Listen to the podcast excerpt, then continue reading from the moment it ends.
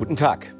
Wer derzeit am meisten Angst vor künstlicher Intelligenz hat? Nun, es sind die Menschen, die sich damit auskennen. Wie Elon Musk, der kürzlich warnte, künstliche Intelligenz ist potenziell gefährlicher als die Atombombe. Fragt man jedoch, welche Gesetze diese Technologie derzeit regulieren, bekommt man auch in der Schweiz nur eine Antwort. Keine. Das darf nicht so bleiben, argumentiert mein heutiger Gast, der Schweizer Theologe und Philosoph Peter Kirchschläger. Von seinem Lehrstuhl in Luzern aus fordert er global verbindliche Standards zum Schutz der Menschenrechte vor der künstlichen Intelligenz und findet damit immer mehr Gehör, auch bei der UNO. Herzlich willkommen in der Sternstunde Philosophie. Herzlichen Dank für die Einladung. Herr Kirchschläger, das Zerstörungspotenzial der Atombombe besteht seit Jahrzehnten darin, alles Leben auf diesem Planeten auslöschen zu können. Nun sagen Elon Musk und andere Experten, dass der KI sei noch höher. Mhm. Können Sie diese Einschätzung nachvollziehen? Ich, sollte schon, ich würde schon sagen, dass wir das ernst nehmen sollten, weil wenn jemand wie Elon Musk, der sehr nah dran ist an Technologie und den man sicherlich für vieles kritisieren kann, aber für etwas nicht, dass er nämlich technologiefeindlich sei, ähm, so etwas sagt, dann müssten wir das, glaube ich, ernst nehmen und uns überlegen, was wir diesbezüglich tun. Dann helfen Sie mir mal. Diese KI-Entwicklung ist auch schon seit Jahrzehnten auf dem Weg. Seit mindestens zehn Jahren prägt es sie auch unseren Alltag in ganz, ganz vieler Hinsicht. Dennoch gibt es in keiner größeren Industrienation eine eigene Gesetzgebung dafür.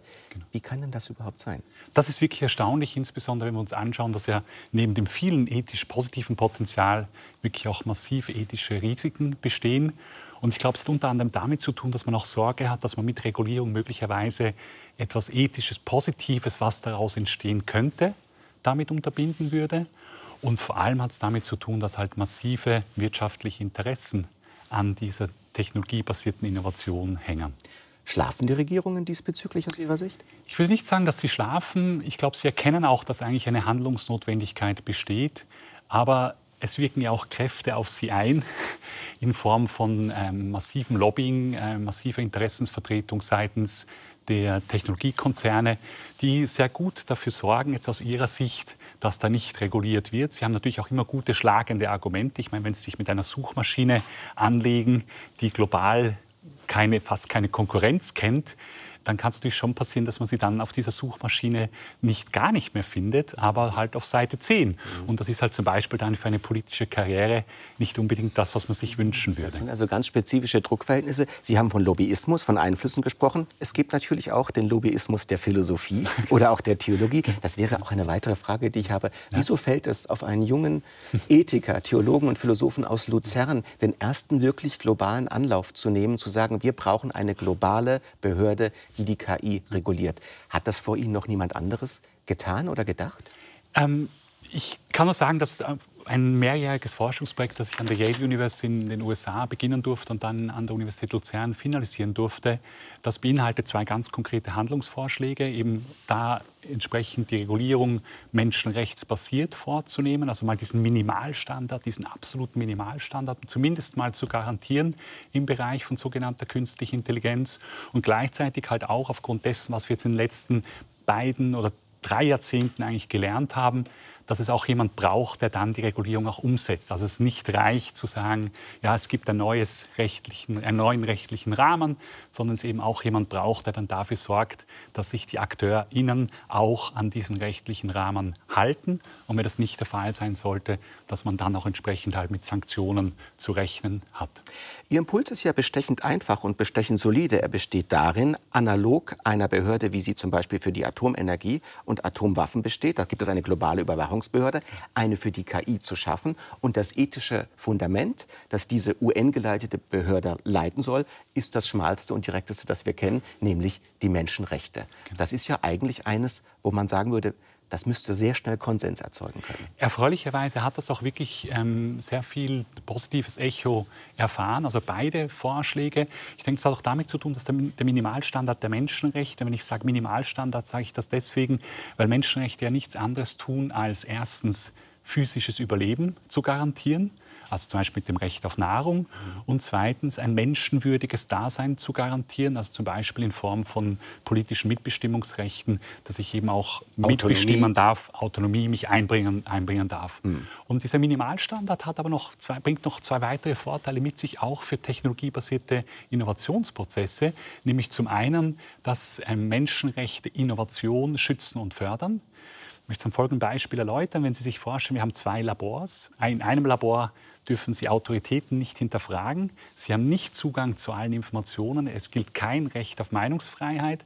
Und im anderen Labor haben Sie Zugang zu allen Informationen, Sie sind dazu aufgefordert, Autoritäten zu hinterfragen mhm. und Sie können frei Ihre Meinung äußern. Welches ist wohl innovativer? Ist offensichtlich das Zweite. Also Menschenrechte können da eben auch Innovation schützen und, und fördern. Ich verstehe Sie richtig. Es geht darum, auch Menschenrechte innerhalb der Forschungsprozesse selbst zu etablieren. Genau. Genau, unbedingt. Es geht wirklich darum, die gesamte Wertschöpfungskette, an deren Ende dann eine sogenannte KI resultiert, aus der Perspektive der Menschenrechte kritisch zu überprüfen, ob überall die Menschenrechte eingehalten werden. Also bei der Rohstoffschürfung, bei dem Zusammensetzen in Billigproduktionsstandorten der technologiebasierten Anwendungen selber, der Technologieprodukte, bis hin dann zur Verwendung oder eben auch der menschenrechtsbasierten Nichtverwendung, also diese bewusste Die gesamte Produktkette könnte man sagen, also ein sehr genau. anspruchsvolles genau. ähm, Konzept. Und natürlich, wir sind derzeit besonders verschüchtert, auch interessiert daran, was diese KI in unserem Alltag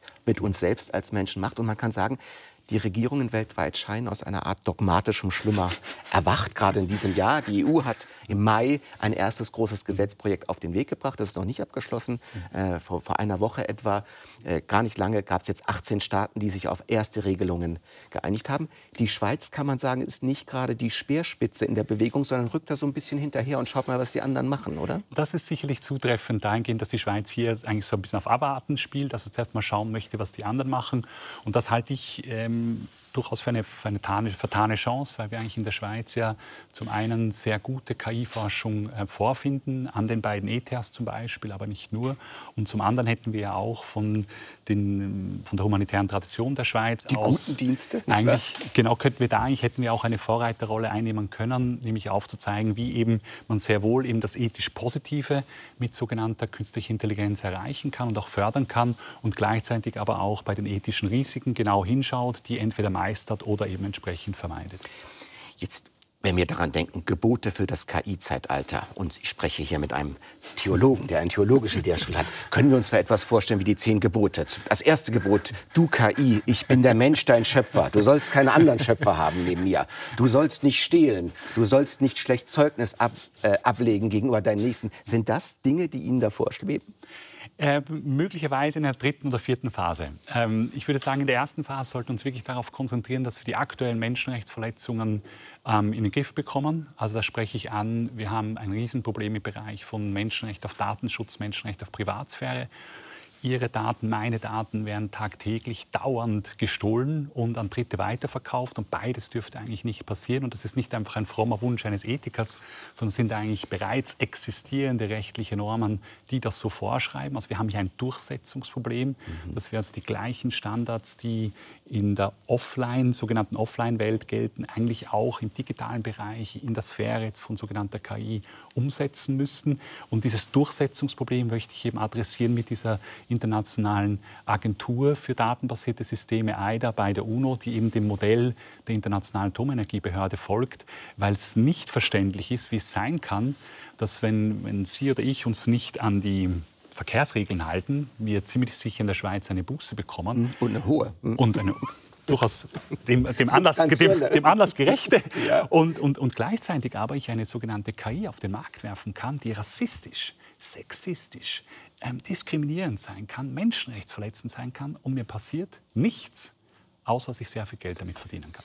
Wir gehen noch mal ins Detail gleich, wo das alles wie sich abspielt. Aber ich habe eine Zahl gelesen, da bin ich wirklich fast vom Stuhl gefallen.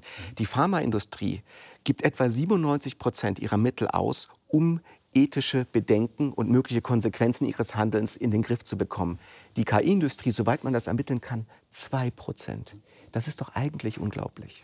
Nein, ist unglaublich. Und es ist auch unglaublich, dass wir eigentlich in, bei anderen Industrien ähm, sogenannte Zulassungsprozesse haben. Also wenn ich irgendein Produkt auf den Markt bringen möchte, zum Beispiel im Bereich der Pharmaindustrie, dann durchgehe ich einen Zulassungsprozess und der hat die Funktion, dass Menschen nicht zum Schaden kommen, dass die Natur nicht zum Schaden kommt durch das Medikament zum Beispiel, das ich auf den Markt bringen möchte. Mhm. Und interessanterweise, das ist auch völlig nicht kontrovers. Also es gibt niemanden, der offiziell öffentlich sagt, wir sollten diesen Prozess abschaffen. Es, es ist ja auch rechtlich stark kodiert. Wenn da was passiert, gibt es riesen Schadenersatzbeklagen. Genau, genau. Also das ist, und vielleicht gibt es Diskussionen, ob der zu lang oder zu kompliziert, all das, aber an sich der Zulassungsprozess steht nicht in Frage gestellt. Und interessanterweise gibt es so etwas Vergleichbares bei sogenannter künstlicher Intelligenz nicht. Obwohl die Gefahren ja, wie zum Beispiel auch Elon Musk oder auch andere KI-Forschende darauf hinweisen, massiv größer sind, sowohl für die Umwelt als auch für uns Menschen. Wir sind da an etwas Großem dran, auch an einem weiten Feld, in dem es sich gar nicht so einfach ist zu orientieren. Eine begriffliche Orientierung am Anfang scheint wichtig. Viele sprechen von künstlicher Intelligenz. Sie bevorzugen den Begriff datenbasierte Systeme. Weshalb? Deswegen, weil wenn man sich anschaut, was sogenannte künstliche Intelligenz leistet, dann kann man feststellen, dass in gewissen Intelligenzbereichen diese sogenannte künstliche Intelligenz den Menschen schon massiv überragt. Also Rechenfähigkeit, Umgang mit großen Datenmengen, da haben wir Menschen schon bereits keine Chance. Also denken Sie nur an die Weltmeister im Schachspiel, also nicht den Hobby-Schachspieler Peter Kirchschläger, sondern die Weltmeister, unsere Weltmeister, unsere menschlichen Weltmeister haben keine Chance. Und das wird in Zukunft noch massiv zunehmen aufgrund von zu erwartender ähm, wachsender Rechenfähigkeit. Gleichzeitig gibt es aber auch Intelligenzbereiche, wo die Maschinen, da würde ich nicht nur sagen, nicht heute hinkommen, sondern auch in Zukunft. Das sind Bereiche, die für sie unerreichbar sind. Zum Beispiel emotionale und soziale Intelligenz. Also stellen Sie sich einen Pflegeroboter vor, dem kann ich beibringen, bitte weine, wenn die Patientin, der Patient weint. Und der Pflegeroboter wird das perfekt umsetzen. Es wird aber niemand vernunftbasiert sagen, hm, der empfindet, also dieser Pflegeroboter empfindet da wahre Gefühle oder eine authentische Emotionalität, mhm. sondern das ist einfach das, was wir ihm antrainieren. Ich könnte dem gleichen Pflegeroboter auch beibringen, bitte gib, entschuldigen Sie das makabre Beispiel, aber bitte gib der Patientin und Patient eine Ohrfeige, sobald sie oder er weint und der Pflegeroboter wird das genau gleich konsequent Weil es gar keine inneren Sperren jenseits des Programms gibt. Genau, genau. Und das ist auch gleich schon die Brücke für den zweiten Intelligenzbereich, wo ähm, sogenannte künstliche Intelligenz nicht nur heute, sondern auch in Zukunft ähm, nicht mithalten werden kann, das ist die Moralfähigkeit. Mhm.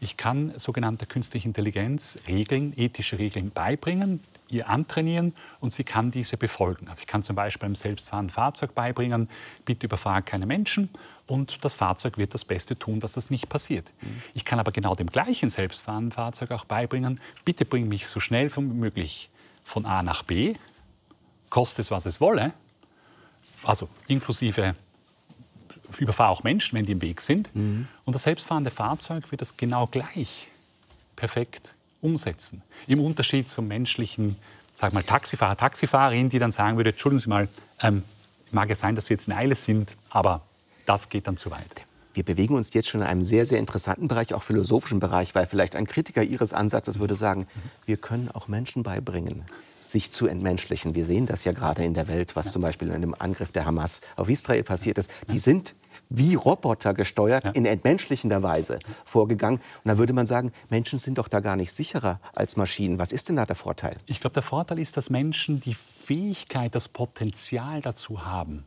anders zu handeln, anders zu denken, aus ihrer Freiheit heraus. Gibt es einen Freiheitsraum, den die Maschinen nicht entwickeln können, genau. Sie sagen? Genau, das würde ich sagen, das ist der entscheidende Unterschied, dass Menschen frei, im Potenzial sind wir frei und können zwischen ethisch richtig, falsch, gut und schlecht entscheiden. Mhm. Und Maschinen fehlt diese Freiheit, weil sie, bildlich gesprochen, die, die erste Zeile des Codes auf Menschen zurückgeht. Das heißt, wir bleiben in dieser Fremdbestimmung des Menschen gefangen, insbesondere im ethischen Bereich, weil natürlich kann sich ein selbstlernendes System eine selbstlernende KI kann sich auch selber Regeln geben. Mhm. Nur die ethische Qualität ist der sogenannten künstlichen Intelligenz nicht zugänglich. Und deswegen würde ich dazu einladen, dann Dinge auch beim Namen zu nennen, also genau zu schauen, was können sie, was können sie nicht, was ist eigentlich der Kern.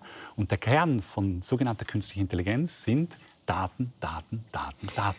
Deswegen und, datenbasierte Systeme. Und das finde ich auch in Ihrem äh, Ansatz besonders überzeugend. Es wird ja sehr viel phantasmatisch darüber diskutiert, was denn jetzt mal passiert, wenn diese KI-Systeme wirkliches Bewusstsein, was auch immer das sein mag, entwickeln. Während Sie sagen, ethisch müssen wir dort ansetzen, wo diese Programme geschrieben und gemacht werden und worauf sie basieren. Und der erste große Schatz, deswegen datenbasierte Systeme, ist die Frage, wo kommen diese Daten überhaupt her und wem gehören sie und wie werden sie verwendet. Genau. Ja, und, und da glaube ich, wenn wir da ansetzen, können wir auch, haben wir auch einen Hebel, wirklich ganz grundlegende Veränderungen zu erreichen, dass wir wirklich besser die ethischen Chancen von datenbasierten Systemen nützen können und gleichzeitig eben die ethischen Risiken auch besser in den Griff bekommen. Zu solchen Risiken in ganz alltäglichen Beispielen, wie zum Beispiel am Flughafen, haben wir jetzt einen kleinen Film. Da sehen wir mal, wie sich das alltäglich überschattet. Sobald ich den Scanner betrete, muss der Beamte auf dem Bildschirm auswählen, ob ich männlich oder weiblich bin. Wählt er männlich, sind meine Brüste zu groß im Vergleich zum durchschnittlichen Männerkörper in der Datenbank. Sie werden einen Alarm auslösen. Wählt er weiblich, weicht mein Genitalbereich von dem durchschnittlichen Frauenkörper ab. Mit anderen Worten, ich kann nicht gewinnen. Auf dem Bildschirm erscheint ein abstrahierter Körper und, wie ich erwartet habe, markieren gelbe Pixel meinen Schambereich. Der Scanner hat meinen Körper als anormal eingestuft. Und der Sicherheitsbeamte winkt mich zu sich. Schon tasten zwei Beamte meine Brust und meinen Genitalbereich ab, während eine Schlange von Reisenden dabei zuschaut. Frage an den Ethiker, der sich mit KI beschäftigt. Welche Dimensionen scheinen da auf in diesem ganz konkreten, sehr alltäglichen Fall? Zum einen die Problematik, dass wir bei Daten grundsätzlich mal davon ausgehen, dass die objektiv und neutral und fair sind, was sie nie sein können und nie sein werden. Das sind Daten, die haben Verzerrungen drin, sogenannte Biases. Also das sind Dinge, die wir von unserem Gedanken Verstehens, Wissenshorizont in die Daten hinein programmieren, aber gleich, also in den Daten drin stecken, aber gleichzeitig auch unser Umgang mit Daten, wie wir dann Algorithmen festlegen, also Regeln, wie die Daten dann aufeinander interagieren sollen und miteinander äh, interagieren sollen, da stecken ähm, solche Verzerrungen drin, die von uns subjektiv stammen. Und das führt dann eben zu solchen Ergebnissen, dass dann ein Mensch nicht als das erkannt wird, was er eigentlich, was er eigentlich ist oder was sie eigentlich ist. Also dieses Problem der Bias, der Verzerrung, hat eigentlich zwei Ebenen, wenn ich sie richtig verstehe. Einer einerseits die Frage, aus welchem Datenpool stammen die Daten überhaupt? Und das ist immer eine Selektion von allen möglichen Daten, die man haben kann. Und die zweite, die Bewertung des Datenpools durch die Algorithmen. Also eigentlich eine Doppelverzerrung, wenn man, genau. wenn man äh, korrekt spricht. Und diese Doppelverzerrung in diesem Fall würde sich zeigen, Erstmal sind die Datenmengen natürlich nicht von Transgender-Personen stark äh, beeinflusst, denn die sind immer noch sehr selten oder selten. Und das Zweite ist, dass die Bewertungen auch nicht darauf eingestellt sind, sodass es dann zu solchen alltäglichen Entwürdigungen genau. kommt. Weil zum Beispiel das Team, das die Software entwickelt hat, nicht unbedingt auch noch Transgender-Personen ja. umfasste. Ne?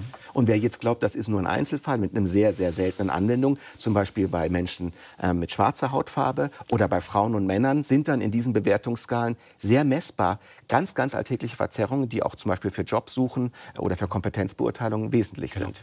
Und da ist natürlich die große Gefahr, dass wir zu viel Vertrauen, also sogenanntes Übervertrauen, eigentlich dann in Maschinen stecken, ja. die, an denen einfach dann blind vertrauen, obwohl das ja nicht dürften, weil eben diese Verzerrungen drinstecken. Und das führt dann eigentlich zu Mehrfachdiskriminierungen von äh, betroffenen Personen. So, jetzt stellen Sie sich mal vor, ich arbeite für Google oder für ein anderes großes Unternehmen, die würden sagen, wir kennen das Problem. Aber diese Person würde an jedem Flughafen der Welt auch sonst rausgewunken. Und wenn unsere Algorithmen mal besser sind, wir brauchen nur mehr Daten, dann sind wir menschlicher als jeder Sicherheitsbeamte am Flughafen. Ja, ich glaube, es sind zwei Aspekte, die da äh, in Betracht gezogen werden müssen. Zum einen, dass wir nie erreichen werden, dass die Daten diese Qualität haben werden. Also das werden wir nicht schaffen ähm, weil wir schlussendlich immer eben auf Datensätze zurückgreifen werden, die von Menschen auch generiert worden sind. Das heißt, da haben wir Verzerrungen drin. Und zum anderen ist es einem Menschen in der Situation zuzutrauen, mit der sogenannten regelüberragenden Einzigartigkeit des Konkreten umzugehen. Was meine ich mit Regelübertragung? Was man auch Urteilskraft nennt. Dass man auch genau, genau, dass man Urteilskraft nennt, dass ich also auf den Menschen setzen kann in der Situation, der dann das eben über die Daten hinausgehend beurteilen kann und erkennen kann, mhm. ah, die Maschine zeigt mir das jetzt nicht an, aber eigentlich ist das eine Transgender-Person jetzt in dem Fall des, des Flughafenbeispiels und ähm, das ist problemlos. Also Sie haben eine gewisse Skepsis hinsichtlich des utopischen Diskurses der KI, sagen, das sind sogenannte Kinderkrankheiten, wir werden mehr Daten haben, wir werden feinere Regeln haben, wir kriegen das nicht nur in den Griff, wir werden sehr viel fairer sein, als es die Menschen jemals sein können. Würden Sie sagen, das sollte man nicht in dieser Weise gleich glauben. Nein, und zwar aus, aus verschiedenen Gründen nicht. Ich glaube, zunächst einmal schon bereits in der Gegenwart sollten wir genauer hinschauen, dass das nicht Kinderkrankheiten sind, sondern dass wir teilweise im Kern von Geschäftsmodellen Menschenrechtsverletzungen vorfinden. Also es ist nicht ein, Könnten Sie ein Beispiel nennen? Das ist nicht ein ungewünschter Nebeneffekt, dass wir Datenschutz- und Privatsphäreverletzungen haben auf allen Social-Media-Plattformen sondern es ist Teil des Geschäftsmodells. Ich möchte die Leute so lang wie möglich auf meiner Plattform, um möglichst viele Daten von ihnen stehlen zu können und die dann möglichst teuer an Nicebietende weiterverkaufen zu können. Das ist nicht einfach ein mühsamer Nebeneffekt, den ich halt irgendwann mal korrigieren möchte, das sondern das ist Kern des Geschäftsmodells. Und das müssen wir als solches auch benennen, weil da müssen wir die Schrauben drehen, dass das in Zukunft besser wird. Und das andere ist dann, dass wir in der Zukunftsperspektive sehe ich noch nicht die Handlungsbereitschaft und den Veränderungswillen, ähm, diese Themen in den Griff zu bekommen von selber. Mhm. Also ich, ich aus hab, der Industrie heraus, meinen Sie? Aus der Industrie heraus. Ich habe auch gehofft, dass die Technologiekonzerne anders diese Themen angehen würden. Und was wir aber faktisch sehen, ist ein sehr problematisches Rechtsstaatsverständnis, das im Kern eigentlich zur Aussage hat, und das machen sie auch öffentlich, wir halten uns nicht an die Gesetze, solange es für uns profitabel ist. Also solange die Bußen tiefer sind als den Gewinn, den wir mit der Rechtsverletzung erreichen, verletzen wir die, brechen wir die Gesetze weiter. Und da muss, glaube ich, da müssen die Staaten aufwachen, da muss die internationale Gemeinschaft aufwachen, weil es hat nochmal einen qualitativen Unterschied, ob das Unternehmen hinter verschlossener Tür sagen und vielleicht denken und einige vielleicht das tun und selbstverständlich nicht alle, aber vielleicht einige. Oder wenn sich groß, die großen Technologiekonzerne in die Öffentlichkeit stellen und sagen, ähm, wir halten uns nicht an die Gesetze, solange es sich für uns lohnt, weil die Bußen zu tief sind. Mhm. Also da gilt, da gilt es wirklich deutlich, deutlich nachzubessern, mit im Zuge der Durch, in Durchsetzung der bereits existierenden rechtlichen Standards, mit den Instrumenten, die der Rechtsstaat uns da zur Verfügung stellt. Jetzt könnte man natürlich sagen, wir sehen, wie schwierig das bei der Steuer ist, wir sehen, wie schwierig das bei anderen globalen Herausforderungen ist. Was gibt Ihnen in der Hoffnung? Und äh, das wäre ja eine sehr realistisch orientierte Frage, dass das jemals bei der KI besser wäre, einen Bereich, der wirklich global ist und dem man sich sehr leicht entziehen kann mit einem Wechsel des Servers? Ähm, zum einen der Blick in die Geschichte. Also wir haben es als Menschheit schon geschafft, dass wir zum Beispiel beim FCKW-Stoff, also der war früher in allen Kühlschränken drin, mhm. ein globales Verbot gegen den Widerstand der Industriestaaten, gegen den Widerstand der betroffenen Industrie durchgesetzt haben und das auch funktioniert. Eine Gelingensgeschichte. Eine Fall. Gelingensgeschichte. Ebenfalls würde ich auch den Bereich der Nukleartechnologie nennen wollen, mhm. weil auch dort haben wir, wir haben zuerst einfach gesagt, wir haben geforscht, dann haben wir die Atombombe entwickelt, dann haben wir die Atombombe verwendet ein paar Mal. Und dann haben wir gemerkt, hm, wenn wir so weitermachen, gibt es uns als Menschheit bald nicht mehr und den Planeten auch nicht. Also schaffen wir doch eine internationale Atomenergiebehörde bei der UNO, statten sie mit Rechten aus, mit Instrumenten, mit Sanktionsmöglichkeiten, dass das Wort dieser internationalen Atomenergiebehörde auch etwas bedeutet, dass die, die betroffenen Akteure innen auch ins Handeln kommen. Und das hat weitestgehend funktioniert. Es ist ja nicht eine perfekte Lösung. Ich weiß auch um die geopolitischen Implikationen dieser internationalen Atomenergiebehörde, aber müssen fairerweise auch sagen, Schlimmeres konnte verhindert werden. Und der große Vorteil, den wir bei datenbasierten Systemen haben, ist, die brauchen einen Netzzugang, um zu funktionieren. Also sie müssen irgendwie Zugriff haben auf Daten. Das heißt, es, man kann sie auch abhängen davon. Mhm. Und, gleichzeitig, und regulieren in diesem Sinne. Genau. Und gleichzeitig hinterlassen sie auch Datenspuren. Das heißt, ich kann nachverfolgen, wer da wie agiert, wenn ich eben entsprechend sanktionieren oder auch Dinge unterbinden möchte, wie zum Beispiel digitale Menschenrechtsverletzungen. Ich finde das übrigens sehr schön, wie selbstverständlich Sie von diesem Wir sprechen. Das ist der Ethiker mit globaler Perspektive. Wir haben die Atombombe erfunden. Nein, nein, die Amerikaner haben sie erfunden. Aber die Menschen müssen sie kontrollieren. Das heißt, Sie denken immer schon von diesem globalen, äh, die Menschheit muss sich darum kümmern. Wir sehr stark, weil ich, halt, ich denke, der ganze Bereich des datenbasierten Systems ist ein globales Phänomen. Also ich halte nationale Regulierungsversuche, regionale Regulierungsversuche, wie zum Beispiel jetzt in der EU, für sehr sinnvoll und wichtig. Mhm. Aber die müssen gleichzeitig verbunden sein mit dem Ziel, dass wir als globale Gemeinschaft darauf hinarbeiten, dass wir datenbasierte Systeme so in den Griff bekommen, dass sie wirklich dazu beitragen, dass Menschen gedeihen können, dass der Planet gedeihen kann und nicht, dass, er, dass die Menschheit darunter leidet und der Planet darunter leidet. Wir feiern ja dieses Jahr 75 Jahre Erklärung der Menschenrechte. Und das ist einerseits ein sehr freudiges Ereignis. Historisch ist es aber auch eine Tatsache, dass diese Erklärung nur möglich war im Schatten des Holocaust, im Schatten des Zweiten Weltkrieges, im Schatten von Hiroshima. Man könnte das auch sehr dystopisch oder dunkel so deuten, man braucht erst die Katastrophe, um auf die Regeln zu kommen. Haben Sie manchmal Angst, dass die Bewusstseinswerdung hinsichtlich der Möglichkeiten von KI erst eine Katastrophe erzeugen muss, um wirklich griffige Regeln zu erzeugen? Ich würde argumentieren, wir haben die Katastrophe bereits und erleben sie bereits. also wenn wir, jetzt, wenn wir jetzt datenbasierte Systeme nehmen, die ermöglichen uns, Menschen zu manipulieren. Also ich kann zum Beispiel Bürgerinnen und Bürger, wenn ich deren Datensätze habe, kenne ich die eigentlich besser als sie sich selbst. Also inklusive auch uns. Also uns kennen datenbasierte Systeme besser als wir selbst. Und die wissen dann ganz genau, welche Tasten auf dem Klavier gespielt werden müssen, damit die Musik erklingt. Sprich, dass wir dann so abstimmen oder so wählen, wie das die datenbasierten Systeme wollen. Und da gibt es ganz konkrete Beispiele, dass das bereits passiert ist. Also der Brexit-Entscheid, ich möchte jetzt nicht den Ausgang, da das Resultat Firma Cambridge Analytica, die hat dort genau. sehr, sehr gezielt mit diesen Methoden gearbeitet. Genau. Hatten wir auch mal eine Sternstunde zu diesem Thema. Genau. Ja. Oder, oder auch die US-amerikanische Präsidentschaftswahl, die dann zu 2016 die zur Wahl von Donald Trump geführt geführt. Auch da geht es nicht darum, das zu kritisieren, wer dann gewonnen hat, sondern nur den Vorgang selber, das basierend auf damals war das noch Facebook, heute Metadaten, ja. ähm, hier Bürgerinnen und Bürger manipuliert worden sind. Und das reicht schon, glaube ich, für eine, für eine Katastrophe. Würden Sie sagen, das ist menschenrechtsrelevant?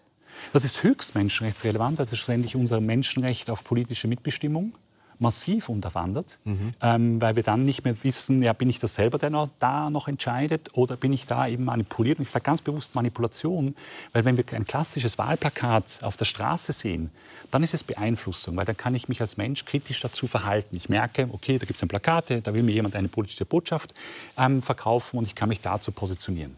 Wenn ich aber datenbasierte Systeme in den Blick nehme, dann merke ich das nicht, was da gerade mit mir passiert und ich kann das auch gar nicht merken, weil die mich besser kennen als, als ich selbst. Und es geht ja noch weiter. Mir werden Geschichten erzählt und ich frage gerne den Experten, ob sie wahr sind. Zum Beispiel können Gesichtserkennungsprogramme sehen, wie meine Gesichtszüge sind. Sie können zum Beispiel eine depressive Stimmung analysieren. Das kann man noch mit gewissen Wortwahlen, die bei depressiven Menschen häufiger vorkommen, koppeln. Und dann passiert Folgendes. In meinem Thread werden mir stimmungsmäßige Dinge reingespielt, die diese Stimmung nicht etwa ändern, sondern vertiefen, weil die Firmen begriffen haben, wer depressiv wird, hat diese Inhalte und nimmt sie länger. Das heißt, er ist länger im Thread.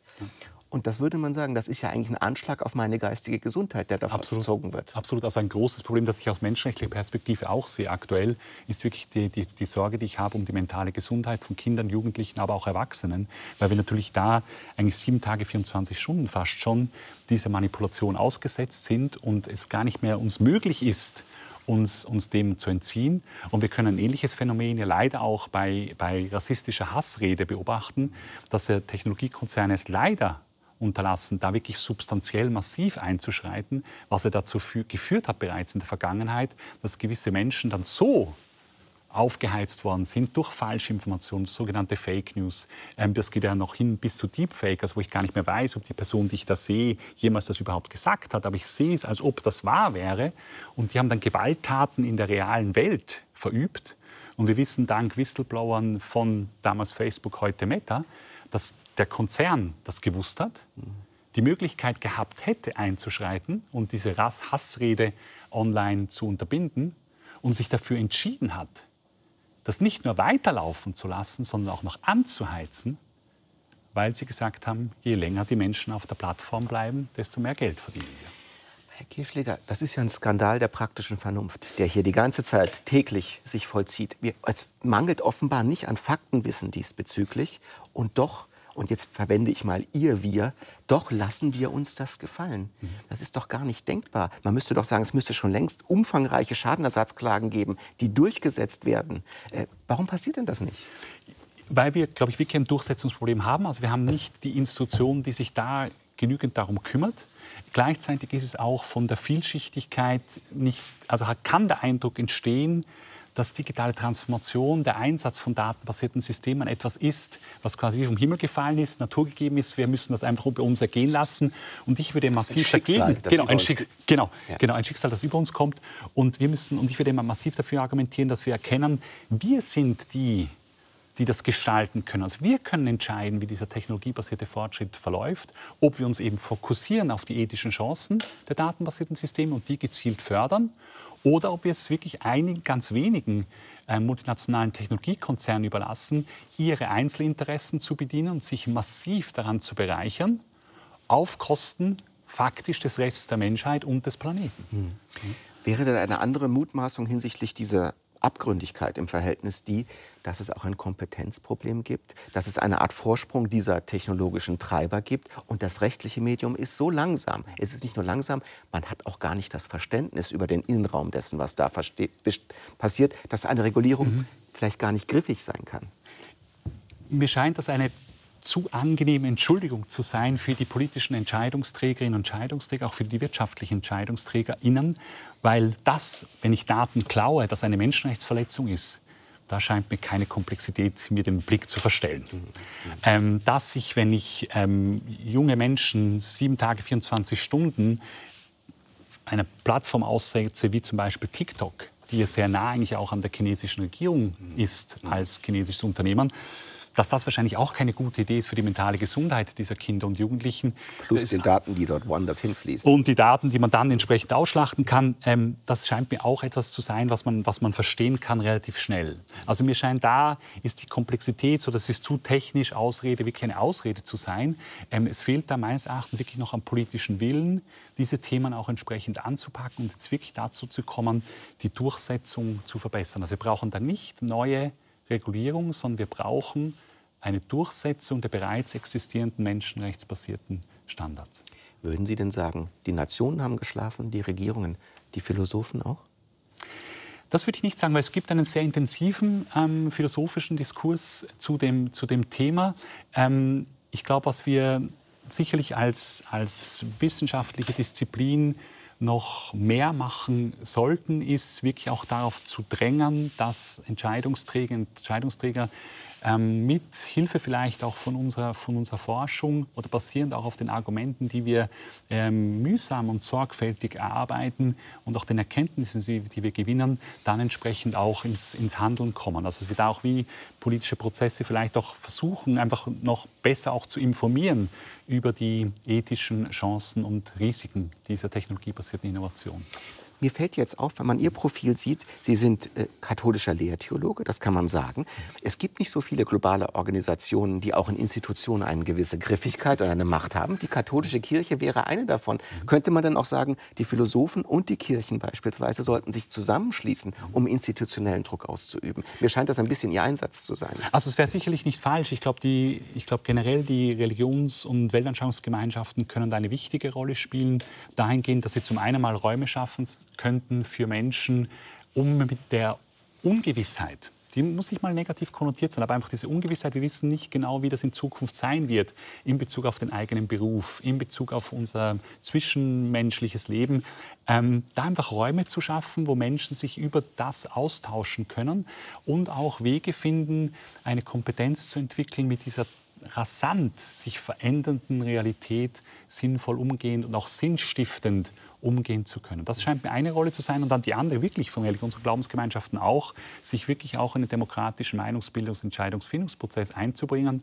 um hier eine ethisch basierte ähm, Entwicklung im Technologiebereich zu unterstützen. Wir hatten von einem großen Verzerrungsproblem gesprochen, der Bias, die auf den Datensätzen beruht. Es gibt aber auch andere Einsatzfelder. Das ist mehr der Begra Bereich Social Scoring. Da werden Bürger von gewissen Gemeinschaften oder Staaten erfasst. Sie werden bewertet und katalogisiert. Vor allem mit China verbinden wir das und in geradezu totalitärem Ausmaß, dass diese Menschen dort wirklich klar kategorisiert sind, kategorisiert sind aufgrund der Daten. Aber auch in der Schweiz gibt es ganz ähnliche Dinge. Und dazu schauen wir uns auch mal einen kleinen Film an. Wie sich ein typischer Amokläufer verhält, das behauptet das algorithmengestützte System Dyrias zu wissen. Dyrias ist Teil des Werkzeugkoffers der Züricher Fachstelle für Gewaltprävention. Wir machen das nie alleine, immer in Zusammenarbeit mit der Polizei, weil die Polizei wiederum bei der Fragestellung ganz anders fragen darf und kann, als wir das als Fachstelle wieder können. Gemeinsam gehen sie durch die 35 Fragen von Dyrias und beantworten sie mit zutreffend bzw. nicht zutreffend. Erklärungsvideos helfen den Nutzern dabei. Ein einfacher Algorithmus gewichtet dann die Antworten und spuckt eine Gefahreneinschätzung aus. Welche Fragen entscheidend sind für dieses Urteil, ist ein Betriebsgeheimnis des Herstellers. Entwickelt wurde das Instrument laut Hersteller durch Analysen internationaler Fälle von Gewalt und Amok an Schulen. Im 20. und 21. Jahrhundert haben sich weltweit mehrere hundert registrierte Amokläufe in Schulen ereignet, die meisten in den USA. Selbst wenn der deutsche Entwickler alle Fälle analysiert hätte, ist es wissenschaftlich fragwürdig, ob man ein allgemeingültiges Profil erstellen kann, mit dem sich kulturunabhängig Gewalttaten vorhersagen lassen. Auch das ist ja ein interessantes Beispiel. Der Zweck anerkannt gut. Man will Gewalt und Amokläufe verhindern. Es gibt eine sehr schmale Datenbasis. Es gibt einen nicht transparenten Algorithmus. Und es gibt offenbar dann eine Katalogisierung von Personen auf dieser Basis. Genau. Ist höchst gefährlich. Also eben, wie Sie es auch schon gesagt haben, die Taten an sich sind schrecklich und man möchte die unterbinden. Mir scheint nur das Mittel ein falsches zu sein, weil zum einen wissen wir nicht, ob das wirklich funktioniert. Zum anderen ist damit wirklich die große Gefahr verbunden, dass Menschen diskriminiert werden ähm, und zu Unrecht vorverurteilt werden. Ähm, leider ist das etwas, wo, wo man denkt, ja, das, da könnte man noch drauf reinfallen, weil halt die Taten an sich, die man unterbinden möchte, so schrecklich sind, dass man unbedingt das möchte. Aber der Weg dorthin ist, ist der falsche. Aber dennoch, und das scheint wirklich eine schicksalhafte Bewegung zu sein, bewegen wir uns auch in den westlichen Staaten auf Gesellschaften zu, in denen diese Datenerfassung von Personen unmittelbar in das soziale Leben eingreift. Also zum Beispiel meine Bonität oder meine Schuldenfähigkeit, das wäre das, das, das Unmittelbarste. Aber viele andere Dinge auch. Und ich habe das Gefühl, dass wir manchmal über China als den großen Dämon reden, als den ganz anderen, der das macht und nicht begreifen, dass das bei uns in vollkommen durchgängiger Weise auch schon angewandt wird. Also wir müssen China, also die aktuelle chinesische Regierung dafür kritisieren, was sie tut im Sinne dieser totalen Überwachung. Gleichzeitig dürfen wir die Augen auch nicht davor verschließen, dass die Technologien dafür großmehrheitlich nicht aus China stammen, mhm. sondern aus, aus, äh, aus Europa, aus den USA und, und natürlich diese Technologien auch ähm, Regierungen in Europa zum Beispiel oder eben auch der Regierung in den USA zur Verfügung steht. Und wir deswegen sehr ähm, achtsam sein sollten als Bürgerinnen und Bürger, dass unsere Regierungen nicht in diesen ähm, Werkzeugkasten reingreifen, weil das wirklich ähm, eben dann Menschenrechte auf Datenschutz, Menschenrechte auf Privatsphäre verletzt. Und vielleicht nur ganz kurz, wieso ist das so wichtig, dass wir Datenschutz und Privatsphäre schützen? Weil das freiheitsrelevant ist. Menschen verhalten sich anders, wenn sie wissen, dass sie überwacht werden. Wir tendieren dann dazu, uns eher normiert zu verhalten, also eher Normen zu entsprechen, wenn wir wissen, wir werden überwacht. Also zum Beispiel am Flughafen vermeiden wir in der lauten Rede gewisse Begriffe, weil wir nicht irgendwie Aufsehen erregen möchten. Also wir werden uns nicht auf den Flughafen stellen und sagen und rausschreien Bombe, Bombe, Bombe, wenn es da keine Bombe gibt, einfach nur so aus Spaß, mhm. weil wir genau wissen, wir werden überwacht und deswegen passen wir da unser Verhalten an. Das ist in dem Beispiel jetzt nicht so tragisch, aber es, es zeigt uns auf, wie wir unser Verhalten normieren, wenn wir ähm, wissen, dass wir, dass wir überwacht, überwacht werden. Jetzt frage ich mal den Theologen, das war ja mal die Idee von Gott? Der hat alle Daten, der schaut sich das an, der überwacht uns und hoffentlich mit dem Zweck, dass wir uns gut verhalten. Ja, nur war das, äh, oder nur war und ist, also nur war die Vorstellung damals schon, ist, ähm, die, ist der Gott ein lieber Gott. Hm, das war uns, immer ein Problem an der, der, an der Sache. Genau, der, uns, der uns nicht etwas verkaufen möchte ja, ja. oder der uns nicht dazu bringen möchte, für jemand Bestimmten zu stimmen oder bestimmte politische Entscheidungen in deren Sinn zu, zu fällen. Aber das bleibt auch für einen katholischen Theologen ein kleines Geistesrätsel, wie sich das nun genau verhält, nicht wahr? Also was, was wirklich, also was, was da, glaube ich, meines Erachtens wirklich der, der theologisch-ethische Zugriff jetzt spezifisch helfen kann, ist ähm, wirklich genauer zu erkennen, ähm, wo eigentlich wer was erschafft und mit welchen ähm, Fähigkeiten oder auch Charakteristika. Also ich glaube, dieser Umstand, dass Menschen aus ihrer Freiheit heraus die Möglichkeit haben, zwischen ethisch richtig, falsch, gut oder schlecht zu entscheiden ähm, und dann entsprechend auch diesbezüglich anders sind als jetzt Maschinen, das ist etwas, was uns theologisch-ethisch natürlich auch vielleicht in einer anderen Weise, nicht sage nicht besser, aber einfach in einer anderen Weise zugänglich ist, wenn wir Menschen auch verstehen als von Gott in Freiheit geschaffen. Mhm. Ähm, und das kann durchaus ein, ein Beitrag sein, den die theologische Ethik jetzt auch in diesen Diskurs einbringen kann. Bezüglich dieser Freiheit, auch als schöpferischer Freiheit, kann man sagen, wird die Luft auch ein bisschen dünner aufgrund der KI. Wir hatten seit einem Jahr etwa ein Programm, ChatGPT, eine sogenannte generative KI, genau. die fast alles kreative Verhalten, die der Mensch zeigt, mhm. simulieren kann aufgrund von Daten, mhm. Texte schreiben kann, Bilder entwerfen kann, Musik komponieren kann. Der Mensch als kreatives Freiheitswesen also ähnlich unter Druck Und natürlich ist das auch menschenrechtsrelevant, wenn ich das richtig sehe, weil die Daten kommen von menschlichen Schöpfern. Genau, also es kommt dazu Urheberrechtsverletzungen, es kommt auch wieder zu Datenschutzverletzungen, Privatsphäreverletzungen, weil ich ja nicht entscheiden kann, werden meine Daten von ChatGPT verwendet oder nicht, sondern es wird einfach gemacht. Also meine informationelle Selbstbestimmung wird da verletzt.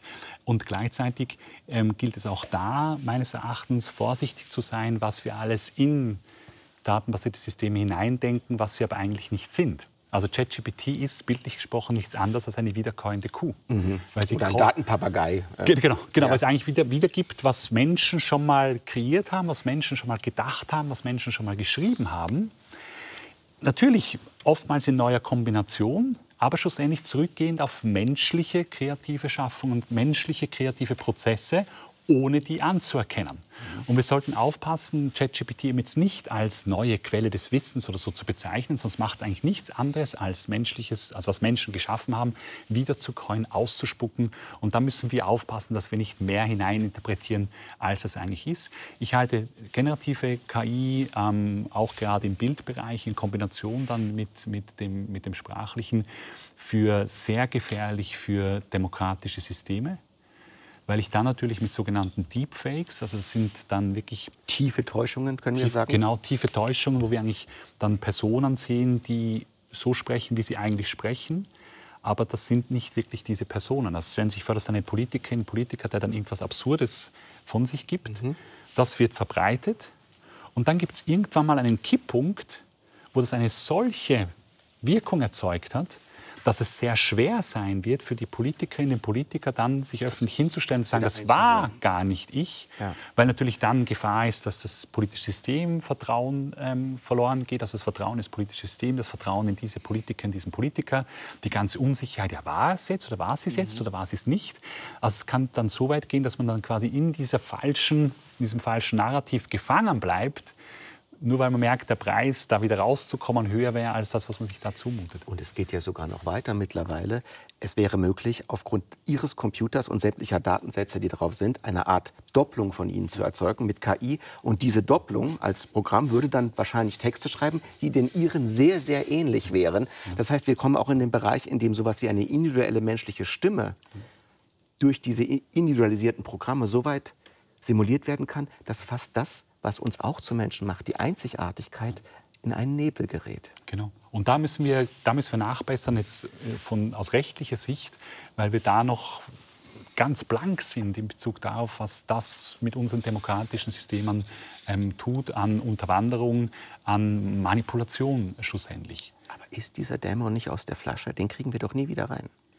Ich würde sagen, dass wir ähm, schon als Menschheit bewiesen haben, dass wir oftmals technisch Machbares dann schlussendlich aus ethischen Gründen nicht zur Anwendung gebracht haben oder in angepasster Form innerhalb von einem gewissen ethisch definierten oder rechtlich definierten Rahmen.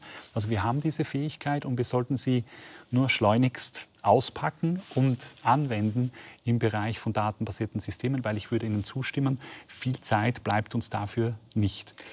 Wissen Sie, wenn man jetzt gesprochen hat wie wir und wir halten jetzt noch mal fest, es gibt keine Regeln, keine Regeln, null bisher, dann denkt man doch, äh, wir sind unglaublich bescheuert. Das kann man doch nicht zehn Jahre lang so zulassen. Ich denke, sowas passiert ja nicht ganz nur zufällig. Also da gibt es ja genug, also es sind nicht viele, aber es sind ein paar ganz gewichtige Technologiekonzerne, die einfach sehr, sehr viel Geld äh, genau damit verdienen, dass wir nichts getan haben. Und bei denen ist Goldgräberstimmung. Und die wissen auch, ewig werden sie das nicht tun können. Also versuchen sie jetzt noch das Maximum rauszuholen, was es zu holen gibt. Erfreulicherweise gibt es jetzt einen wachsenden Konsens ähm, unter den Mitgliedstaaten der UNO, dass es eine Regulierung braucht im Sinne von menschenrechtsbasierten Ansatz, von menschenrechtsbasierten datenbasierten Systemen, dass es eine International Database Systems Agency, also eine internationale Agentur für datenbasierte Systeme, AIDA, im Modell, das Modell AIDA wäre der, der, der, der, der Name der Behörde, die genau. zu schaffen ist. Genau. Ja. Ähm, und und auch Technologiekonzerne merken, dass sie da eigentlich jetzt nicht mehr dem ähm, widersprechen sollten, sondern äh, weil sie merken, dass das wie schon zu, zu, sich zu stark durchgesetzt hat, diese beiden, diesen beiden Pfeiler. Was jetzt die nächsten Wochen, Monate zeigen wird, dass jetzt Versuche unternommen werden, AIDA quasi die Zähne zu ziehen. Also, also Sie spüren schon, erstens, Ihre Maßnahme hat hat Widerhall gefunden. Auch der Rat der Elders äh, der UNO hat sie unterstützt. Da passiert gerade viel. Und Sie spüren, wenn ich das richtig sehe, dass die Unternehmen sich jetzt einklinken und ein bisschen Wasser in diesen Wein gießen wollen. Genau, es, war, also es ist wirklich erfreulich, dass auch die UNO-Spitze dass die, die aufgegriffen hat, jetzt auch öffentlich gesagt hat, sie wollen genau das machen, also menschenrechtsbasierte Ansätze und AIDA. Und jetzt sich zeigt, dass eben Technologiekonzerne merken, also es hat keinen Sinn mehr, gegen Regulierung vorzugehen, es hat keinen Sinn, also sich dagegen zu wehren, das kommt. Mhm. Es hat keinen Sinn mehr, sich gegen diese Institution zu wehren, also, also gegen AIDA zu wehren. Aber jetzt versuchen wir, AIDA die Zähne zu ziehen, also dafür zu sorgen, dass es nicht eine, eine Institution werden sollte, die jetzt wirklich durchgreifen kann, die sanktionieren kann, die rechtsstaatliche Instrumente anwenden kann, wenn jemand sich nicht an die Spielregeln hält oder nicht an die Regeln hält. Ähm, und versuchen daraus ein verwässertes Anführungsschlusszeichen Expertinnengremium zu machen im Stile des also das Beispiel, das da oftmals genannt wird, so als Bezugspunkt, ist der Expertinnenrat beim, beim Klimaschutz. Mhm. Ähm, also der ist natürlich dort. Das hat ja seit 30 Jahren super geklappt, kann man sagen, in der politischen ja, Umsetzung. Genau. Also der hat sicherlich seine Bedeutung und Wichtigkeit. Ich möchte gar nicht dieses Klimaschutzpanel in irgendeiner Form kritisieren.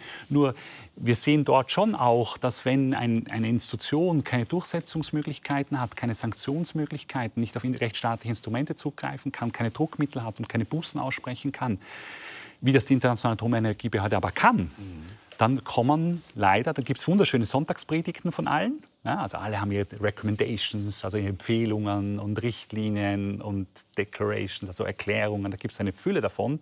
Also wunderschöne Sonntagspredigten, aber wenn man sich unter der Woche anschaut, was passiert, passiert da rein gar nichts. Und wir müssen da ins Handeln kommen, weil schlussendlich geht es um Menschenrechtsverletzungen. Und Menschenrechtsverletzungen sind deswegen so dringend, weil da geht es ums physische Überleben von Menschen, da geht es um menschenwürdiges Leben von Menschen. Und deswegen besteht auch dieser dringliche Handlungsbedarf. Und das würde uns ja auf ein Thema führen mit den 75 Jahren, die wir jetzt haben, wie wichtig es ist, dass es global fähige Institutionen gibt, die diese Regeln auch implementieren können und auch sanktionieren können. Und auch da, ohne zu traurig zu werden, könnte man sagen, die UNO war noch nie in einem so schlechten Zustand wie jetzt, was diese Regelfestigkeit angeht. Und wir sind dabei zu gewahren, wie auch ein ganzer philosophischer Diskurs sagen würde, seid mal ein bisschen vorsichtig mit euren Menschenrechten. Das sind eure datenbasierten Menschenrechte aus der westlichen Kultur. Die brauchen wir so, wie sie sind, gar nicht. Genau. Da kämpfen Sie ja auch noch gegen an. Ja, ich denke, was wir sicherlich von, von diesen 75 Jahren allgemeine Erklärung der Menschenrechte lernen können, ist zum einen, dass es ähm, Institutionen braucht, die dann eben auch rechtlich festgelegte Menschenrechte durchsetzen können und die auch entsprechender Macht ausgestattet sind. Und wenn das nicht ist, dann haben wir da Schwachstellen in der Realisierung der Menschenrechte. Und zum anderen scheint mir jetzt in Bezug auf, diesen, auf diese globale Dimension der Menschenrechte, also ihre universelle Geltung, wichtig zu bedenken, dass wenn wir uns die Entstehungsgeschichte der Menschenrechte anschauen, die keineswegs nur in einer bestimmten Region der Welt entstanden sind. Und auch nicht in einer bestimmten Religion, nicht in einer bestimmten Kultur, nicht in einer bestimmten Tradition. Mhm. Sondern was wir sehen ist, dass an unterschiedlichen Orten der Welt in unterschiedlichen Kulturen, Traditionen, Weltanschauungen, Religionen immer wieder Menschen mit Unrechtsrealitäten konfrontiert waren und dann in Austausch, in Diskussion, in Kritik mit dieser Unrechtsrealität menschenrechtliche Ideen entwickelt haben. Eine Art Weltethos, wie das Hans Küngmann nannte, dass es in jeder Kultur diese Spuren von Menschenrechtsdiskursen gibt. Genau, was, was nämlich interessant also wenn zum Beispiel jetzt ein Mensch hat Sklaverei erlebt und dann gemerkt, da ist irgendwas falsch. Wie können wir nur zwischen freien Menschen und Sklavinnen und Sklaven unterscheiden? Eigentlich sind wir doch alle gleich. Und so dann eigentlich die Forderung nach Gleichheit der Menschen entfaltet, was eine menschenrechtliche Idee ist. Mhm. Und, und das hat dann dazu geführt, dass die Menschenrechte von den Ideen her dann mehr und mehr eben auch in eine Verrechtlichung gekommen ist, weil man gemerkt hat, wenn wir es nicht zu Recht machen, nicht zu positivem Recht machen, das auch durchgesetzt werden kann, dann ändert sich zu wenig, dann bleiben Menschen in ihren Menschenrechtsverletzungen als Opfer und wir können das nicht ändern. Das hat dann dazu geführt zu einer weiteren Verrechtlichung. Und deswegen ist die These falsch, dass es etwas sogenanntes Westliches sei, sondern das ist aus, aus, ganz verschiedenen Kulturen, Traditionen, Religionen, Weltanschauungen entstanden. Und des Weiteren kann man sich ja durchaus auch die Frage stellen, was eine geografische Kategorie wie Westen, Osten, Norden, Süden in einem normativen Diskurs zu suchen hat. Mhm. Also welchen erkenntnistheoretischen Wert das eigentlich hat, weil ein Argument ist ja in der Regel nicht deswegen gut, weil es an einem bestimmten Ort zu einer bestimmten Zeit gedacht worden ist. diese Menschen würden vielleicht analog argumentieren, ihr habt nur eure Datensätze bisher berücksichtigt. Berücksichtigt mal unsere Datensätze, in diesem Fall hier kulturelle Erfahrungen. Also in, Bezug, also in Bezug auf Datensätze würde ich sagen, ja. In Bezug auf kulturelle Erfahrung würde ich auch sagen, ja. Da brauchen wir die Menschenrechte als Schutz, um überhaupt diese kulturelle, religiöse Vielfalt leben zu können.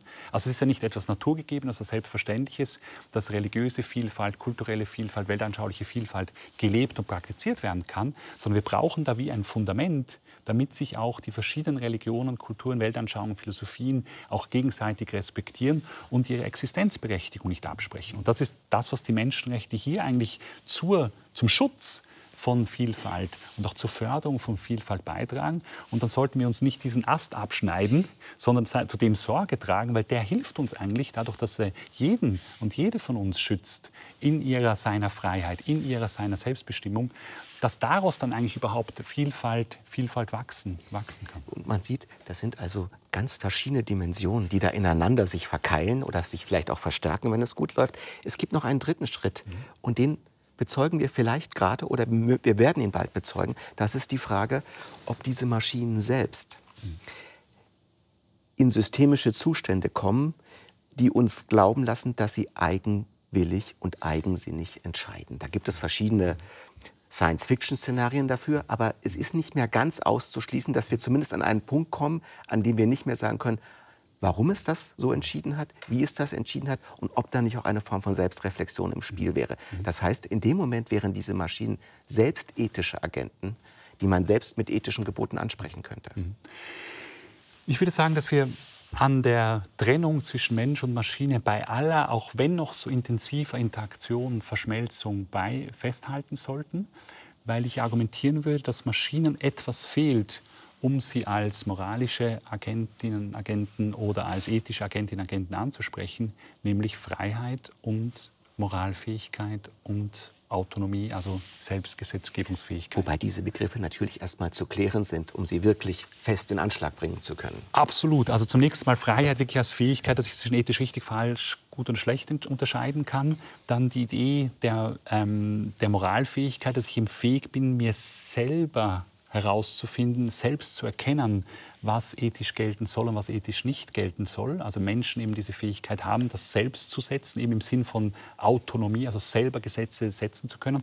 Und da würde ich eben sagen, Maschinen können sehr wohl selber neue Regeln entwickeln, mhm. das können sie jetzt schon, mhm. und sie können sich dann auch an diese Regeln halten, aber die ethische Qualität dieser Regeln ist ihnen nicht zugänglich. Und wir müssen als Menschen aufpassen, dass selbst bei Maschinen, die sehr viel selber können, wir ihnen das nicht hineininterpretieren. Also ich glaube, das ist auch für die kommenden Jahre scheint mir das das entscheidende Moment zu sein aus ethischer Sicht für die Interaktion zwischen Mensch und Maschine, dass wir nicht im Sinne eines Übervertrauens zu viel in diese Maschinen reinlesen, sondern sauber ja. hineinprojizieren, genau, sondern sauber unterscheiden, was, was können da eigentlich jetzt datenbasierte Systeme und was können sie nicht und was sind auch Einzigartigkeiten des Menschen, die wir pflegen sollten, weil das wird auch das sein, was uns in Zukunft auch gegenüber von datenbasierten Systemen unterscheiden wird, nämlich kritisches Denken, Moralfähigkeit, Kreativität, also wirklich im Sinne authentischer Kreativität.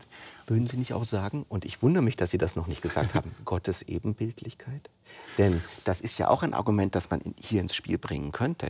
Ähm, man würde nicht sagen, dass eine KI von Gott als dessen Ebenbild geschaffen wurde, aber ein religiöser Mensch glaubt eben das. Und daraus folgt normativ auch etwas. Absolut. Also ich denke, da kann man, das wäre sicherlich etwas, was man auch jetzt theologisch-ethisch dazu beitragen könnte, weil die Gott-Ebenbildlichkeit ja nicht nur bedeutet, dass wir dieses Geschenk bekommen haben, als Menschen von Gott in seinem Ebenbild geschaffen worden zu sein, sondern damit verbunden ist ja auch neben dieser Gabe auch eine Aufgabe, nämlich Verantwortung zu tragen im Sinne dieser Gott-Ebenbildlichkeit, nämlich im Sinne im Namen Gottes dann eben Sorge zu tragen zu den anderen Menschen, zum Planeten. Und das können auch wiederum nur Menschen, dass diese Verantwortung tragen. Weil wenn Sie sich vorstellen, zum Beispiel ein selbstfahrendes Fahrzeug, wenn es einen Unfall bauen sollte, wobei wir fairerweise sagen müssen, da sagen muss, dass selbstfahrende Fahrzeuge eigentlich wenig, wahrscheinlich weniger Unfälle bauen mhm. als Menschen, weil viele Unfallursachen beim, bei Maschinen wegfallen, Trunkenheit am Steuer, nicht abgelenkt müde. sein zum SMS, nicht müde, nicht ja. unglücklich verliebt, weniger Testosteron im Spiel. Also das sind alles Unfallursachen, die bei selbstfahrenden Fahrzeugen wegfallen. Selbst wenn Wie ein Unfall unvollkommen wir doch sehen. Ja. und, und, und, und dann macht es aber keinen Sinn, wenn ein selbstfahrendes Fahrzeug dann doch einen Unfall bauen sollte, das zu bestrafen, indem wir es zerschrotten oder sagen, jetzt hänge ich dich zwei Wochen nicht an den Strom, mhm. dann, dann, wird da deutlich, dass es keinen Sinn macht, jetzt einer Maschine Verantwortung zu übertragen, sondern es braucht den Menschen. Das werden wir in dem Moment wissen, wenn die Maschinen sagen, das möchte ich jetzt aber nicht und Maßnahmen ergreifen und sagen, nein, das machst du jetzt mit mir nicht. Genau. Also ich glaube, was wir im Blick haben müssen, und da, da, da, da stimme ich Ihnen absolut zu, ist, dass wir in gewissen Intelligenzbereichen so massiv ins Hintertreffen kommen werden als Menschen, dass wir aufpassen müssen, dass nicht diese dieses Überragen in diesen Intelligenzbereichen, nämlich Rechenfähigkeit, logische Deduktion, Umgang mit großen Datenmengen, nicht dazu führt, dass wir die Kontrolle verlieren. Und das scheint mir etwas zu sein, was wir sagen wir so mittel-, längerfristig im Blick haben müssen. Das würden Sie nicht sagen, ist reines gealbertes Science-Fiction-Gerede. Das ist eine potenzielle Szenario, das eintreten könnte. Absolut, weil wir eigentlich in, in, in naher Zukunft damit davon ausgehen können, dass die, die Rechenfähigkeit explodieren wird bei datenbasierten Systemen und dann in den Bereichen, wo das direkt relevant ist, natürlich zu entsprechenden Effekten führen wird. Mhm. Und wir, das müssen wir im Blick haben, weil da kann es wirklich uns passieren, dass wir dann aus gewissen Prozessen ganz rausgedrängt werden. Ich möchte noch kurz ein aktuelles Beispiel geben. Es gibt schon eine Firma, die anbietet, Ihnen in Sekundenbruchteilen eine neue politische Partei mit politischem Parteiprogramm, inklusive aller Parteireden, aller Plakate, der ganzen Kampagne, der ganzen Social-Media-Kampagne in Sekundenbruchteilen zu servieren. Null Kosten. Null Kosten, fast keine Zeit. Oder? Und und das, da muss man schon aufpassen, wenn dann gewisse politische Parteien oder auch Politiker Ihnen fast schon stolz sagen, ich schreibe meine Reden nicht mehr selber, ich lasse sie mir schreiben von, von, einer, von einem datenbasierten System. Das ist doch ein Armutszeugnis für unsere Politik. Also wenn wir Menschen nicht mehr bereit sind, selber zu denken und selber zu schreiben, dann wir, müssen wir wirklich aufpassen, dass uns nicht datenbasierte Systeme ähm, gleichsam das Steuer aus der Hand nehmen. Sie haben jetzt wie ich finde, sehr richtig und sehr eindrücklich immer wieder betont, das ist kein Schicksal. Das ist noch in unserer Hand. Bei all dem, was Sie die letzten 20 Jahre gesehen haben, und ich glaube, wir haben erst einen Bruchteil dessen gesehen, was wir noch sehen werden, man könnte ja auch auf die Idee kommen, wir ziehen einfach den Stecker. Wir beschließen, dass wir diesen technologischen Ast nicht weiter wachsen lassen und nicht weiter sprießen lassen. Sie als Ethiker, wenn Sie einen Anruf kriegen von der UNO, wir ziehen jetzt den Stecker, wären Sie dafür? Ich würde sagen, wir sollten in gewissen Bereichen den Stecker ziehen. Also es gibt Dinge, die wir nicht tun sollten. Ähm, ich denke da zum Beispiel an tödliche automatisierte Waffensysteme, mhm. weil da ist absehbar, dass das zu Absoluter mehr Kriegen, da würde ich wirklich für einen absoluten Bann ähm, plädieren, weil da absehbar ist, dass es eigentlich zu mehr kriegerischen Aktivitäten, zu mehr Gewalt führen wird, weil einfach die Schwelle kleiner ist, einen gewalttätigen Konflikt loszutreten, weil man das Gefühl hat, man verliert ja nichts, mhm. außer die Maschinen. Mhm. Und die Kosten diesbezüglich werden auch massiv runtergehen in den kommenden Jahren. Das ist etwas, wo ich sagen würde, da sollten wir absolut den Stecker ziehen. Bei anderen Dingen würde ich das differenzierter betrachten, weil wir immer auch im Blick haben sollten, dass wir ja mit dank technologiebasierten Fortschritts auch ethisch Positives erreichen. Mhm.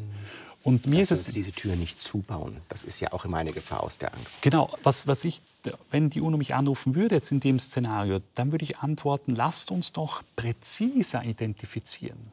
Was sind heute schon ethische Probleme? Die sollen wir aus der Welt schaffen. Was sind zukünftige ethische Probleme? Was sind zukünftige ethische Chancen?